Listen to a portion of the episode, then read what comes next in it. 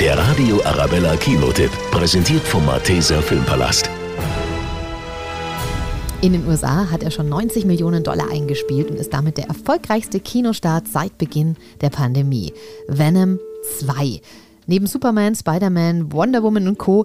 gibt es auch den Marvel-Superhelden Venom und der ist nix für schwache Nerven. Venom ist nämlich der ziemlich gruselige Alien, der im Reporter Eddie Brock lebt. Venom will am liebsten den ganzen Tag Bösewichte verhauen und essen, aber Eddie will nur ein normales Leben leben und an seiner Karriere als Journalist arbeiten. Schwierig.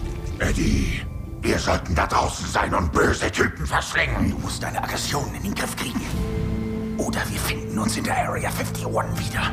Guten Abend, Eddie. Hey, Mrs. Chen. Die Schokolade wurde noch nicht geliefert. Nein, dann muss ich Mrs. Chen fressen. Nein, nein, du kannst nicht Mrs. Chen fressen. Was?